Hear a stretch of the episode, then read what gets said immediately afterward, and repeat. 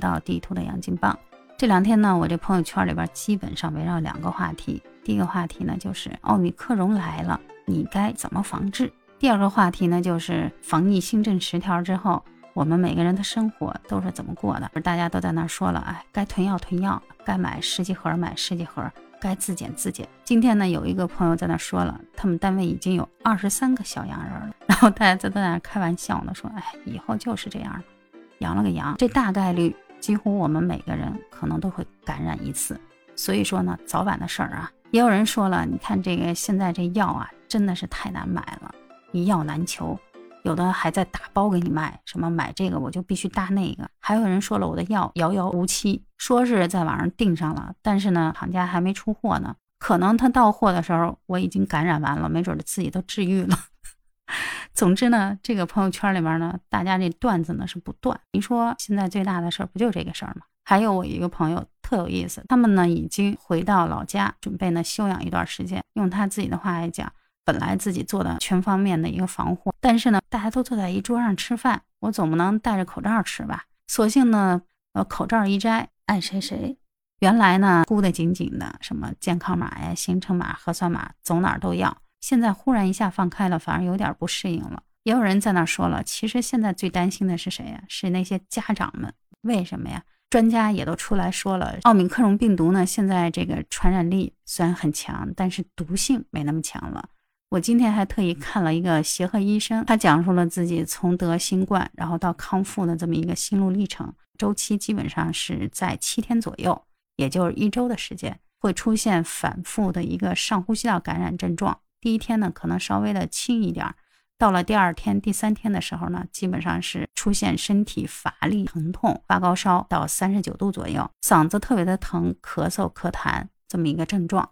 整个周期下来的话呢，是七天。一般人呢，通过自己的这个自身免疫力，还有及时的给一些退烧药、消炎药，基本上可以扛得过去。奥密克戎呢，并没有我们想象中的那么可怕。以后呢，可能它真的就像感冒病毒一样，跟我们人类共生。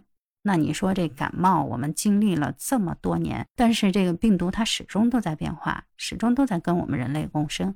所以说，从这个意义上来讲的话，你总不能说是大家都窝在家里，生产工作都不要了，学习也不要了。有人说了，以后什么一人感染，全校网课。这种时代呢，就一去不复返了。也有一些家长表示了一些担忧：在上课的时候戴口罩，有老师监督；那吃饭的时候，他总得把口罩摘下来吧？上体育课的时候啊，做运动的时候，你不能让他戴着口罩去做吧？如果说真有一个孩子得了新冠，然后阳性了，其他的孩子是不是有感染的风险？可能感染的不止十个、二十个。那一个学期下来已经是这样了，那也不妨再拖几天。也没必要，就是非得现在这节骨眼上就让孩子们都去恢复线下教学。这个学期就这么着了。有的人说了，要是特别害怕孩子恢复线下教学呢，那你直接给你家娃办休学得了。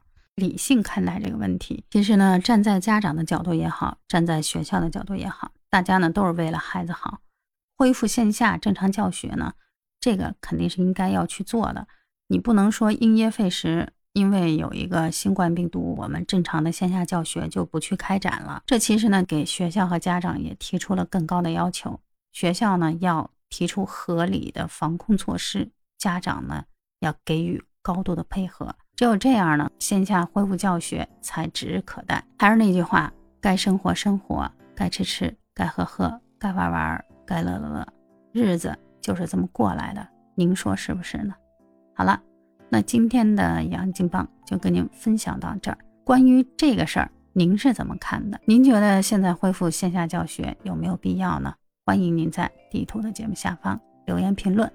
喜欢地图的杨金棒呢，也请您第一时间点赞关注，给主播一个五星好评。我们明天再见喽，拜拜。